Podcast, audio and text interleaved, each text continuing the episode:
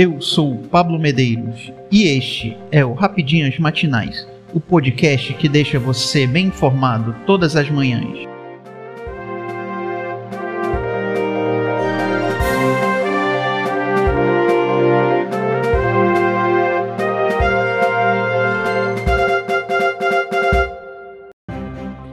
Terça-feira, 13 de setembro de 2022. Vamos às principais notícias. Rosa Weber assume presidência do STF, defende democracia e prega respeito à separação dos poderes. A ministra Rosa Weber tomou posse como presidente do Supremo Tribunal Federal nesta segunda-feira 12.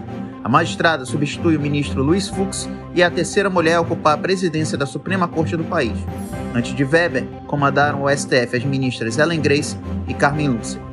Em seu discurso de posse, a ministra reiterou seu compromisso com a Constituição Federal, com a laicidade do Estado, com a igualdade entre os brasileiros, pregou o respeito à separação entre os poderes e criticou práticas de intolerância enquanto expressões inconstitucionalmente incompatíveis com a liberdade de manifestação do pensamento. Sem um poder judiciário independente e forte, sem juízes independentes e sem imprensa livre, não há democracia, disse, antes de ser interrompida por longos aplausos. A democracia pressupõe diálogo constante, tolerância, compreensão das diferenças e cotejo pacífico de ideias distintas e até mesmo antagônicas, seguiu. Estados Unidos convocam 40 ex-funcionários do governo Trump para prestar depoimento. O Departamento de Justiça dos Estados Unidos chamou 40 ex-funcionários do governo de Donald Trump para prestarem depoimento por suposto vínculo com a tentativa de anular o resultado das eleições presidenciais de 2020. Segundo publicou nesta segunda-feira o jornal The New York Times, que citou pessoas próximas à investigação nos últimos dias, o governo dos Estados Unidos, atualmente presidido pelo democrata Joe Biden, também apreendeu os telefones de dois dos principais assessores de Trump. Entre os convocados para depor estão o ex-comissário de polícia de Nova York, Bernard Carrick, e o ex-diretor das redes sociais de Trump, Dan Scavino, também receberam notificação o ex-chefe de campanha de Trump, Bill Stepien, e o chefe de finanças, Sean Dolman.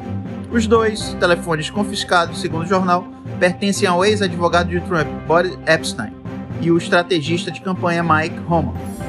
A principal informação de que o Departamento de Justiça busca com essa investigação é sobre a suposta tentativa do entorno de Trump de fazer com que representantes que não tinham sido eleitos nas eleições nos estados da Geórgia, Pensilvânia e Arizona se fizessem passar por legítimos e apoiassem o então presidente. O ex-presidente responde vários processos em diversos tribunais de todo o país atualmente.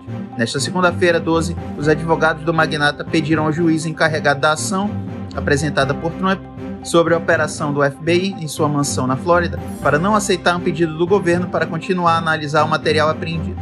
O FBI inspecionou a mansão de Mar-a-Lago, na Flórida, por Trump, por ter levado documentos confidenciais da Casa Branca.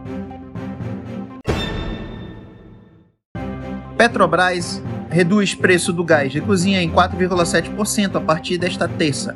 A Petrobras anunciou nesta segunda-feira 12 a redução do gás liquefeito do petróleo, conhecido como gás de cozinha nas distribuidoras. A medida passa a valer nesta terça 13. O preço médio para as distribuidoras passará de R$ 4,23 por quilo para 4,3 centavos por quilo, uma redução de 4,7%, equivalente a R$ 52,34 pelo 13 quilos, o peso do botijão comum. Essa redução acompanha a evolução dos preços de referência e é coerente com a prática de preços da Petrobras, que busca o equilíbrio de seus preços com o mercado, mas sem o repasse para que os preços internos da volatilidade conjuntural das cotações e da taxa de câmbio, diz comunicado divulgado pela estatal. A última alteração ocorreu no dia 9 de abril, quando o valor passou de R$ 4,48 para R$ 4,23 por quilo, ou R$ 53,94 pelos 13 quilos. Eu sou Pablo Medeiros e este foi o Rapidinhas Matinais, o podcast que deixa você informado. Até mais.